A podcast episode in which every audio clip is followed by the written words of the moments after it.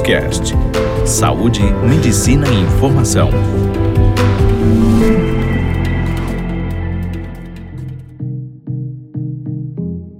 Olá, eu me chamo Laísa Camargo, eu sou gerontóloga e sexóloga e hoje eu gostaria de falar brevemente com vocês sobre a questão da autonomia e independência da pessoa idosa. Qual é a diferença entre esses dois itens?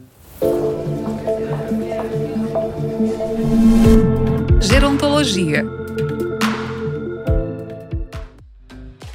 Em outro episódio, nós falamos um pouco sobre a questão da funcionalidade da pessoa idosa. Nós falamos sobre as atividades básicas de vida diária, sobre as atividades instrumentais de vida diária. E hoje eu gostaria de falar um pouco sobre a questão da autonomia e da independência. Por quê? Muitas vezes esses dois tópicos são confundidos. E a gente acaba fazendo com que uma pessoa que é autônoma se sinta pouco independente ou vice-versa. Então, o que seria a questão da autonomia? A autonomia ela é a capacidade de a gente gerenciar as nossas decisões, a capacidade de sabermos certo e errado, a capacidade de podermos tomar decisões. Então, cognitivamente falando, quando nós estamos com a nossa autonomia preservada, nós conseguimos fazer as nossas escolhas de uma forma racional. Talvez a gente precise de ajuda, a gente pode sempre solicitar auxílio para escolher, mas a gente sempre tem a palavra final com uma segurança de que aquilo é o que é correto dentro do nosso ponto de vista. A independência, por sua vez, é a capacidade de nós fazermos as atividades sem precisar de muito auxílio ou sem precisar de nenhum tipo de auxílio.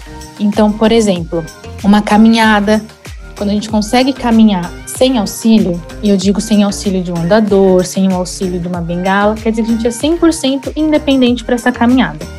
Porém, a gente tem níveis de dependência que são supridos por objetos ou por acessórios que nos auxiliam. Então, uma pessoa que caminha, por exemplo, com o andador, é uma pessoa que é parcialmente dependente para essa caminhada. Porém, do ponto de vista funcional, ela ainda é independente para a atividade de caminhar, para essa atividade básica de vida diária. Ela consegue caminhar com suporte. Muitas vezes as pessoas pensam que no processo de envelhecimento automaticamente se vai perder a autonomia e a independência. E isso não é verdade.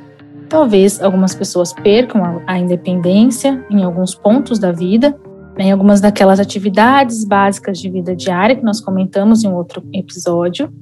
E pode ser que a pessoa perca a questão da autonomia para fazer algumas escolhas, para saber o que é certo e o que é errado, e pode ser que ela se mantenha bem, funcionalmente bem, tanto com relação à sua autonomia quanto com relação à sua independência. Isso depende muito de processo de envelhecimento para processo de envelhecimento.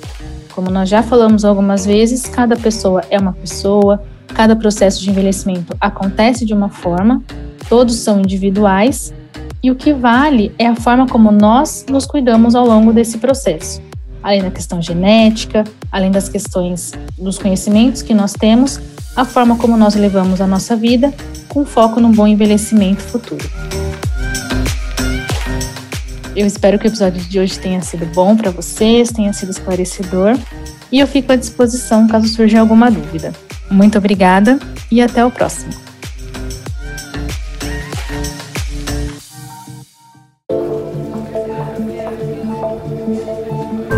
Você ouviu Doctors Cast, o primeiro portal de saúde e medicina em podcast.